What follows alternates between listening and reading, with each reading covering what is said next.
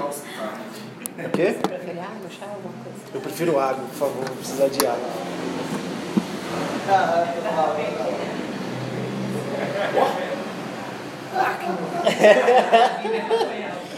Eu não vou. Não, gente, cara, não tem jeito. Entendi agora a Bíblia. É, Agora, agora faz sentido. é, tá, tá- todo mundo tá me escutando? Legal. Tranquilo, então ótimo. É, primeiro eu queria falar igual a gente falou semana passada, gostaria de agradecer a oportunidade, né? Me foi concedida. Né? É, em nome do Senhor Jesus. né? Mas para mim estar aqui hoje é. é eu não estou me aguentando desde o. Peço desculpa para vocês. Do louvor, mas o temor que Deus me colocou no coração essa semana, há muito tempo eu não, não tinha. E eu vou tentar expressar para vocês isso, por isso que eu pedi muita água, para mim aguentar. É, minha batata da perna já tremeu, já formigou. Tipo assim, nem no meu projeto aplicado final eu não, não fiquei tão assim. É, eu falo um ano para 400 pessoas, 300 pessoas, todas as vezes dando palestra, mas é, é diferente aqui. É isso que eu falei com a Índia, a Índia também concordou comigo. É, nas igrejas de hoje, não, talvez a falta de temor na hora de subir aqui. Né? Não, nem subir, né? A gente está aqui no mesmo nível que vocês, mas com essa responsabilidade grande de difundir o evangelho, de falar, não falar abobrinha para vocês, tá? Mas eu vou tomar água aqui para me recompor. Tô tremendo mesmo, tá normal. Mas vamos lá. É, Queria que você falasse para o seu irmão do lado. Evangelho de Marcos. Vai, Marcos. Vai mudar a sua vida. Fala para o seu irmão do lado. O pessoal falou de verdade. Gente, eu sempre quis falar isso. É muito louco, né, velho? Mas eu queria que vocês tivessem essa posição. é, Eu estou na mesma posição que vocês aqui, né? Talvez você tenha essa autoridade de falar com as outras pessoas, talvez até de controlar, né? É, isso aí, mas a gente está aqui no mesmo patamar. Eu sou carne, pecador do mesmo jeito que vocês. E assim vai. É, eu gostaria de orar a Deus é, nesse momento, de forma objetiva, para que Ele venha com a tua luz na palavra que vai ser ministrada aqui hoje. E assim eu lhe peço. Simples mesmo. Foi.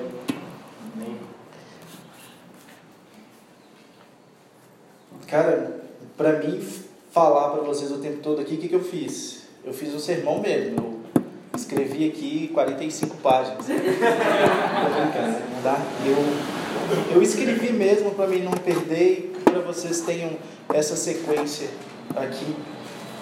É, mandei o esquema lá pro, pro, pro Jaime lá de manhãzinha, né, já?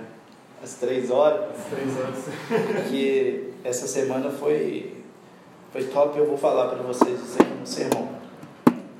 É, nesta manhã de domingo, que espero ver a luz do verão resplandecer em cada rosto, tenho interesse de apresentar a luz mais reluzente de todas, que poderá clarear a mente de muitos frente a ob- obstáculos do cotidiano de um mortal. Espero inculcar em sua mente que os últimos serão os primeiros, deixando bem clara a reordenação de suas prioridades humanas, onde a sujeição se aplica de frente às suas vontades e aqui a minoria se torna meio de indignação perante a indiferença. Mas no final é abraçada e, além de tudo que já foi mencionado, possamos voltar a enxergar. Vamos nos atentar aos versículos do capítulo 10 de Marcos. É, esse nome é muito bonito. e a gente vai se ater aos versículos 17 ao 31. Tá? Eu vou pedir que vocês abram sua Bíblia, como é de costume, né? E cada um pronuncie essa mensagem, cada um pronuncie o versículo. Eu vou iniciar, tá? Quem conseguiu achar, diga amém. Quem não conseguiu, misericórdia.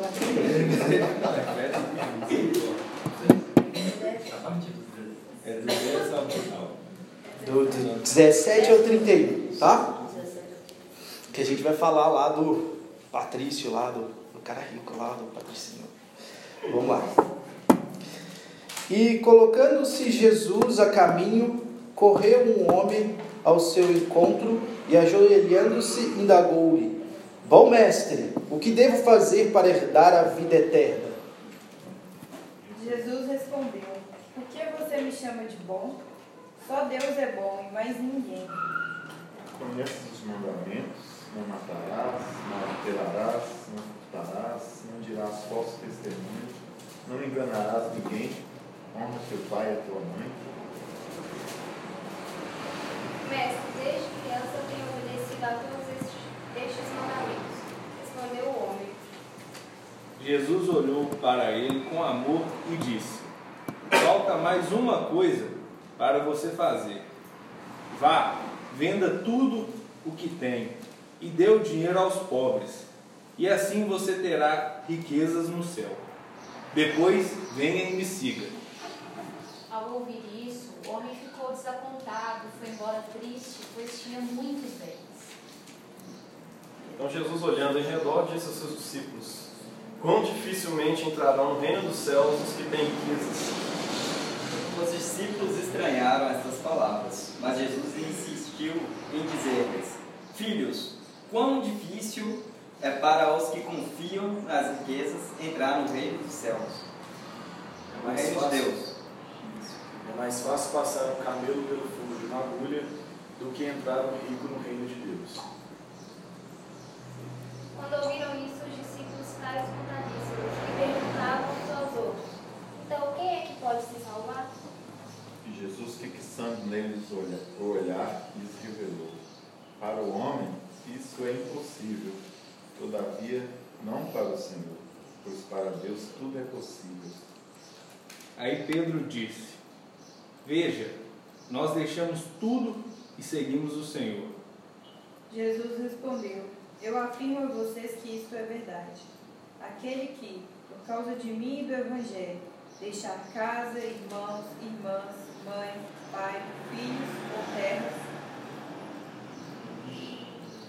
Re- Receberá muito mais ainda nessa vida. Receberá cem vezes mais casas, irmãos, irmãs, mães, filhos, terras e também perseguições. E no futuro receberá a vida eterna. Contudo, muitos primeiros serão os últimos, e muitos últimos serão os primeiros. Então vamos lá. Vamos falar do que interessa.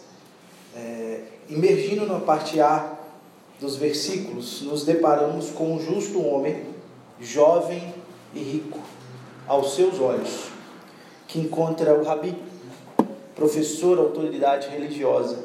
Este professor reconhecido pelo jovem mencionado. Cristo, em sua sabedoria e perspicácia, e com uma ironia santa, porque ele é santo, né? deixa bem claro quem é bom e que este é Deus. Então deparamos com uma expressão de julgamento de um homem atrelada à fala de Cristo, onde ele não se reafirma, por já permanecer em sua certeza. Aquele homem chega a Jesus, pode até se ajoelhar ao seu pé, né? mas encontra ele como um rabi, apenas como um professor. né? Assim, eu e você no dia a dia agimos inicialmente não reconhecendo essa verdade e dirigindo a ele como um mero professor. E o que ele quer é que esse reconhecimento genuíno, sem a desconfiança, mesmo que ínfima, de sua realeza e de seu poder, mediante a criação desse universo, a Via Láctea, Andrômeda, tudo foi ele que criou, né? Remeto assim o Pai, o Filho e o Espírito, né? Para quem já é conhecedor dessa tríade. Então, não precisa, cara. O cara. Você tem que chegar nele e reconhecer isso. Né? E ele chegou e reconheceu. Né? E tem uma passagem, tem um versículo aqui, aonde ele cita os mandamentos, né? É, me atentando aqui, deixa eu só ver qual que é. 19. É o 19, né? Tu conheces os mandamentos: não matarás, não adulterarás, não furtarás, não dirás falso testemunho, não enganarás. Honra teu pai e tua mãe. Se a gente for lá, Velho Testamento, Deuteronômio, assim vai, é, você não vai encontrar essa palavra não enganarás, né? De certa forma. Então isso é muito estudado também, né? Em qualquer pelos teólogos e assim vai. É, essa palavra não encaixada lá. E quantas vezes nos defraudamos, nós defraudamos o próximo de forma a enganar e subtrair do menor. Apesar de não listado como um mandamento, outra vez Jesus toma a sua palavra, atenção do jovem, pois para o bom entendedor meia palavra basta. Ele já tinha conhecimento de tudo aquilo, ele já vivenciava tudo aquilo, só que faltava para ele alguma coisa. E uma palavra, creio eu que naquela hora, Cristo pegou ele. Né? E assim começa, né? Adianto ao ponto de maior atenção da mensagem, onde Jesus pede ao homem que venda tudo que tens e entrega aos pobres. Faço uma indagação a quem me ouve. Onde está a sua confiança? Iniciemos um embate com o nosso senso de dever a se cumprir e a imensa vontade humana da posse e segurança de que o ter e o ter em abundância nos torna, nos torna porto seguro de nós mesmos. E retorno a perguntar para vocês: onde está a sua confiança? Basta você decidir, está aqui em negrito, em se retirar ou seguir a Ele. O que ele fez naquele momento foi se retirar. O que, você vai fazer da sua vida?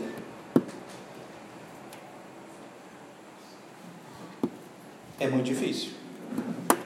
O que, que você está fazendo da sua vida mesmo? O que, que eu estou fazendo da minha? Porque essa semana foi punk para me decidir falar dessa palavra, coisa que eu não queria falar mesmo. Entendeu?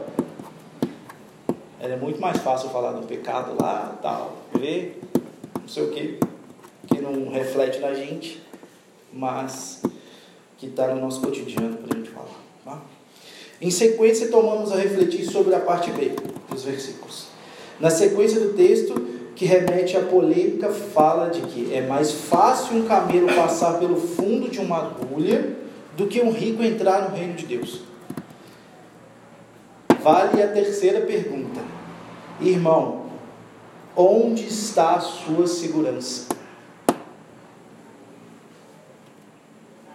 Você e eu tendemos a impelir a autossuficiência, embarcada na segurança, moldada pelo possuir. Inseridos nessa cultura, não enxergamos a real proposta de Cristo. Falo da atual cultura, onde ter, ser, nos traz segurança. Até mesmo refletindo a um seguro de carro e assim vai, né? Temos segurança nisso. É como se pagar isso para que você tenha segurança no dia a dia.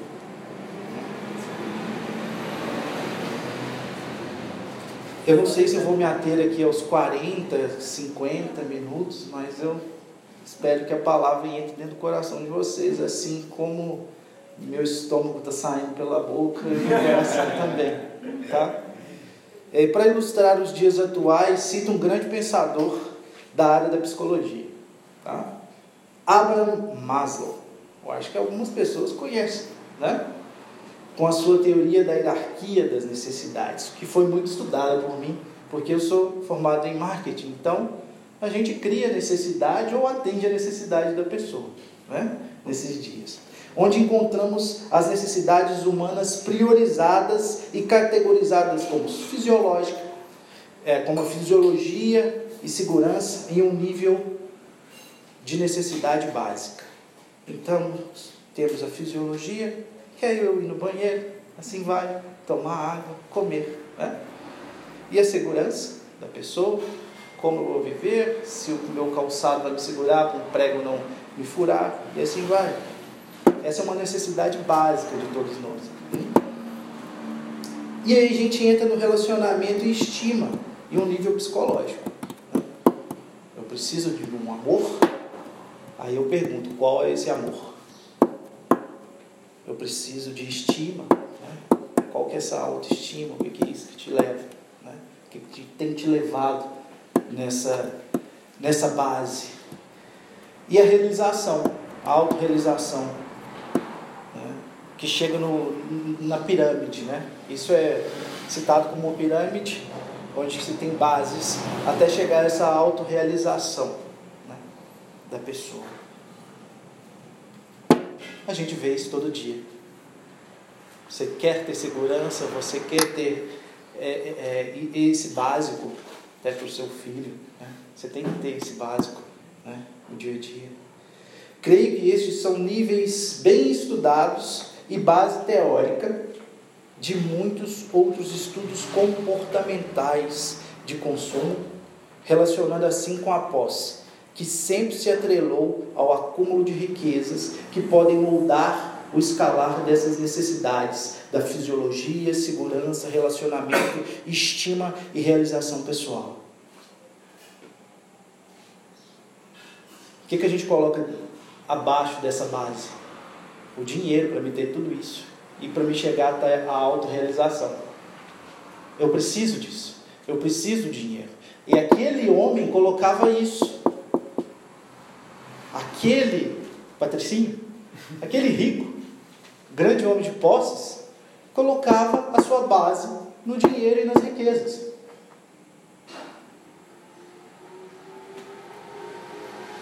Mas eu, e creio que você, também crê numa tríade ainda maior, um tripé celestial santo, imutável, glorioso, lindo, esperançoso, digno, poderoso, amoroso, que forma um triângulo com pontas conexas, que transpõe as necessidades. Me refiro a Deus, ao Filho e ao Espírito. Então, na hora que a gente pensa nessa pirâmide, do básico, da segurança, de tudo, a gente tem que pensar que existe uma pirâmide maior além disso.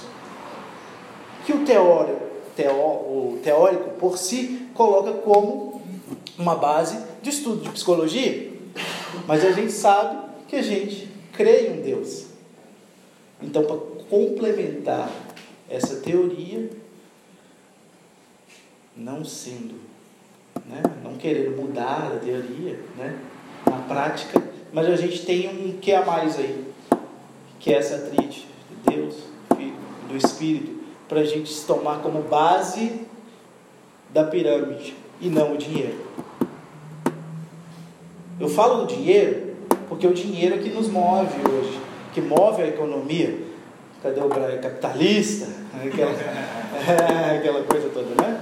Mas a gente sabe que a gente não, não, tem como viver em um mundo totalmente capitalista, nem totalmente socialista, e assim vai. Né? a mediação disso aí, o contraponto entre as duas partes, né? É um pouco de tempero de um, tempero de outro que vai nos levar adiante também. Eu creio nisso. Só que o que a gente conclui com essa palavra? Estou terminando, não, tá? com esse trecho, concluo que somente a graça de Deus pode nos salvar desse mundo tenebroso e do meu eu tenebroso. Que muitas vezes você coloca a culpa no mundo tenebroso, sendo que você é o rico e o patricinho. Que sua riqueza talvez não esteja só no dinheiro, mas em outra coisa, como só na música, Aonde você está colocando? O que, que é a sua riqueza nesse dia? É só seu filho? É só sua família? É só o dinheiro? É só o estudo? É só o trabalho? A inversão de valores demonstrados pelos exemplos e atos de Cristo é uma realidade que cresce em nossa sociedade como uma erva daninha, que esmaga e entra em nossas mentes de forma sorrateira e suja, visto a tendência humana ao pecado. É fácil demais isso entrar. Porque lá desde o início a gente é sujeito a isso. E a gente tem que saber reconhecer isso. E a gente tem que ter destreza para isso. Trata-se, meu querido irmão, não de viver apenas com obras e entrega de riquezas como ato religioso, mas de reconhecer a prioridade que damos às riquezas. Ela permeia e controla toda a nossa vida, ou dependemos da graça de Deus sobre os nossos fios de cabelos, ou melhor, em nossas células que compõem o nosso corpo afirmo que essa dependência deixará o seu cabelo muito mais brilhante. Com certeza. É, como exemplo, essa semana, porque a gente tem que interagir e entrar dentro do Evangelho. Né? Para mim foi muito difícil. Eu tive uma semana total que o meu trabalho dependia de mim até 11h30, meia-noite. E semana passada eu estava naquele aquela coisa assim, aquela ansiedade para falar e chegar para vocês o que, que eu ia falar aqui agora. Passou segunda, passou terça, trabalhando meia-noite, chegou na quinta-feira. Eu sei o que, que você vai pregar.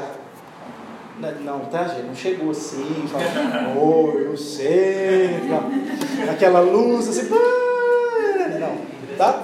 Gente, minha percepção sobre isso. O cara chegou lá, cara chegou lá, eu falo isso por causa da intimidade, tá, gente? É o Espírito de Jesus Cristo. O cara chegou lá e falou para mim mesmo, velho, na minha mente lá, tal, aquela coisa.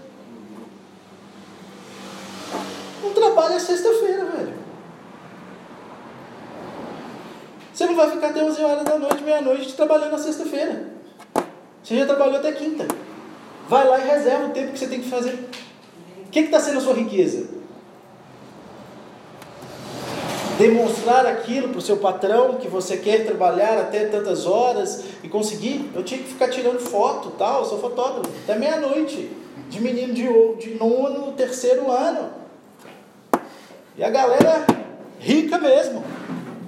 Porque foi de colégio rico mesmo. Não vou citar aqui, porque pode ser que alguém estude. Eu acho. É. é, não sei, né? Aquela coisa toda. Mas Tipo assim, velho. Sabe? O que, que vai fazer a diferença daquele montante que eu vou receber depois nesse dia? A Ingrid foi por uma confraternização. Eu poderia muito bem ter ido com ela na sexta-feira. E eu sempre vou, né? Porque aquele churrasquinho é muito bom. Top. Mas ela trouxe para mim. Então, o que, que eu fiz? Cara, eu vou ficar aqui e vou fazer aquele negócio que eu fiz no quadro e te mandei. De madrugada, dormi e foi. A mente funcionando, foi, foi fazer. Eu dei prioridade a isso. Eu, eu decidi seguir a Jesus Cristo. Eu decidi falar sim para ele. Beleza. Eu vou te dar parte, lógico que mesmo, como a gente tem que colocar prioridades na coisa, né? O dinheiro também está ali. Eu vou. Eu vou fazer isso. Mesmo o meu chefe fala comigo e, e, meio que olhou, ele chegou para mim e falou: Ah, arranje outro fotógrafo fácil para ir lá tirar as fotos. Porque não foi fácil arranjar né, nesse final de ano. Foi duro para mim, mas eu me arrisquei para fazer isso. Né? Mas é bom que a gente tenha um relacionamento legal, assim difícil, é uma pessoa difícil, mas é, eu consigo me relacionar, né? Mas não vamos falar de mim, vamos falar de Marcos. Vocês entenderam, né? Legal. Examinando as Sagradas Escrituras. Hoje, pode rir. Jesus Cristo era. Eu falei para ele, nossa, eu não vou fazer muita piada. Eu estou tentando não fazer muita piada. Porque é assim no meu dia a dia, né? Para mim, as coisas. Tem que ser um pouco de. Tem que ser cômico assim, mas com parcimônia. Examinando as Sagradas Escrituras, podemos extrair alguns pontos no mesmo capítulo que agem em total sinergia com a proposta de Cristo naqueles dias mais que atuais. Crianças. Gente tem o versículo 15. Com toda certeza vos asseguro, aquele que não receber o reino de Deus como uma criança jamais terá acesso a ele. Fazendo essa linkagem, tá? Com o homem rico. Que qualidades temos de ter para adentrar o reino de Deus? É um, é um capítulo que te pega e te leva a outras coisas para você se conectar ao início de tudo. Entendeu? Até eu não citei o pecado, porque fala do casamento né, no início desse capítulo, eu não ater muito a isso. É... Mas que qualidade temos de ter para adentrar o reino de Deus? Uma criança aceita o que lhe é dado como um presente, sem discutir seus direitos e reivindicações. Um peão, um balão, um PS4, dependendo da idade, vai ser um presente. Vai dar na mesma. Ou a chave do carro. Vai brincar mais do que tudo. Né? Do que dar o presente. Principalmente chave, né? Faz mais barulho. Temos também o link com a morte e ressurreição, a expiação anunciada por Jesus. Eis que subimos, e está no versículo 33, tá? Depois vocês podem esmiuçar isso. Eis que subimos para Jerusalém, e o filho do homem será entregue nas mãos dos chefes, dos sacerdotes e dos mestres da lei. Eles o condenarão à morte e o entregarão aos gentios. Ponderou-lhes Jesus, no verso 38, não sabeis. Deixa eu só ver isso aqui, eu acho que esse vem de, depois. Isso aqui é outra coisa.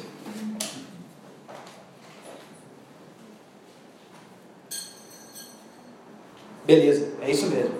Só que no verso 38, Tiago, depois dessa anunciação, né?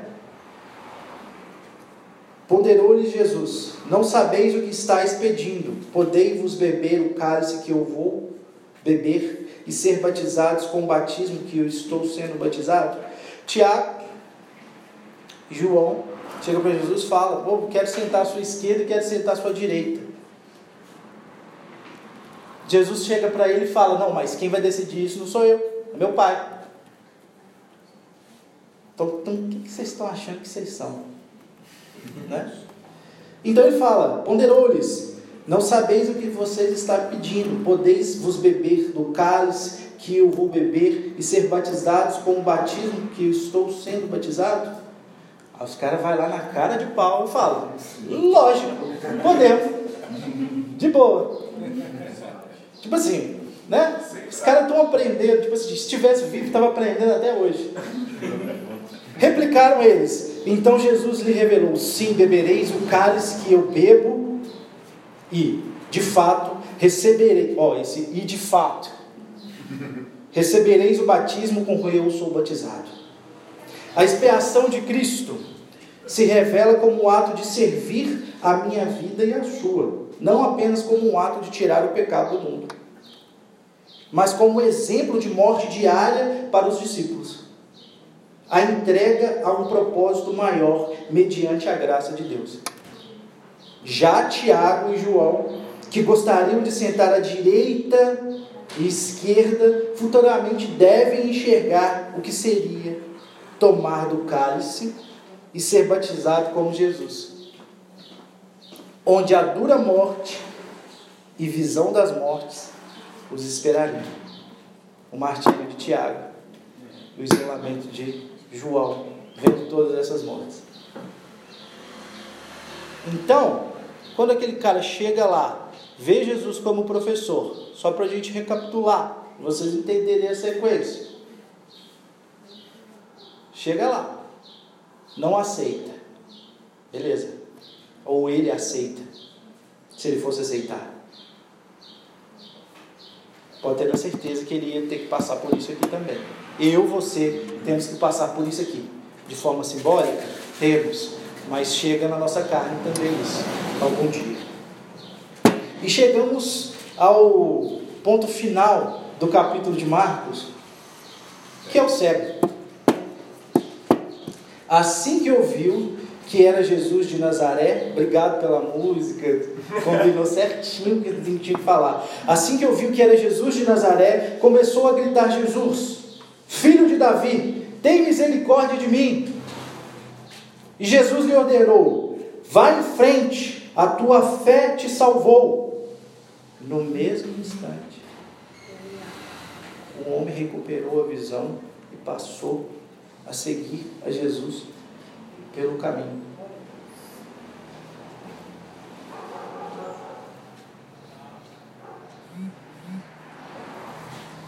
A gente pode notar, eu, você, não sei se você percebeu isso, mas a conexão entre os versículos é muito louco, velho. Você vê isso. Se aquele rico tivesse enxergado de verdade e a máscara dele tivesse caído, ele fala isso aqui, ele vai ensinando. Velho. O cara é muito inteligente. Não é à toa que ele é filho de Deus.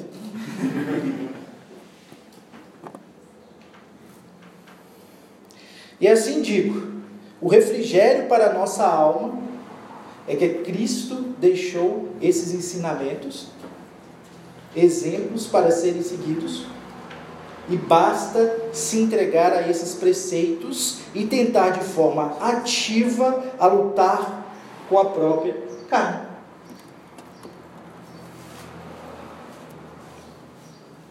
O cara dá o um exemplo todo ali. Vimos que se entregar como uma criança é essencial para o reino, sem pedir nada em troca.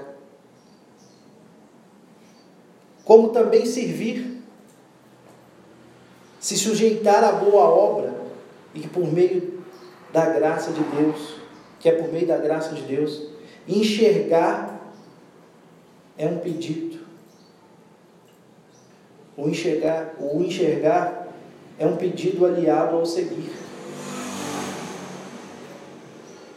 A partir do momento que ele tivesse enxergado naquela hora, ele tinha seguido. A partir do momento que o cego foi curado, ele seguiu. Tudo está em seguir. Após esses ensinamentos. E tinha cara seguindo lá que não estava entendendo, né? Tiago e João. Né? Ao enxergar, não deixe de seguir Cristo e tomar como parte a sua cruz. Tenha fé para que ela te salve e não deixe de desviar nesse labirinto que é a vida.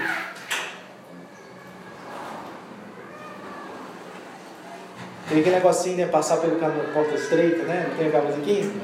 É. é esse labirinto, cara.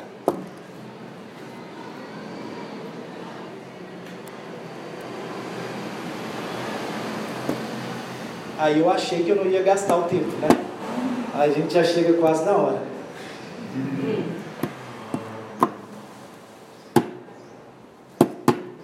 Onde está a sua riqueza? Onde você está colocando aquilo? Você está seguindo? Você largou aquela riqueza de forma simbólica? Faça a última pergunta. Qual é a sua riqueza? Qual é a sua riqueza?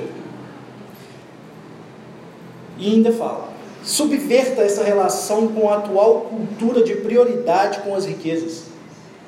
Defina a sua riqueza real, a real riqueza.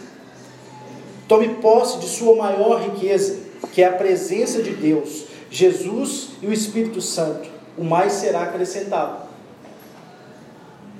Cristo ensina você, crente, na revelação da verdade, que o servir o torna mais abundante em riquezas que o validam o reino de Deus e a vida eterna.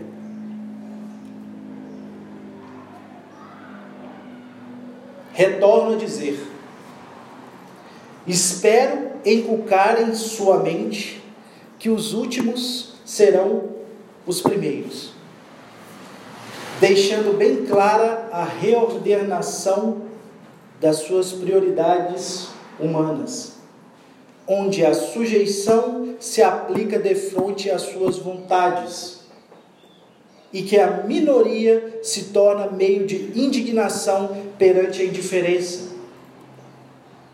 Mas no final é abraçada.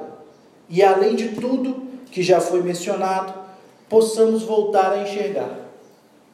E ainda acrescento que um dia os nossos pés, ainda empoeirados, possam ser limpos por tua graça. Agora sim, desejo a paz que pode ser revelada com a verdade de Cristo. E que se este for o meu último sermão, que seja para alcançar o coração de poucos e estes poucos alcançarem os corações de muitos. Amém. Amém.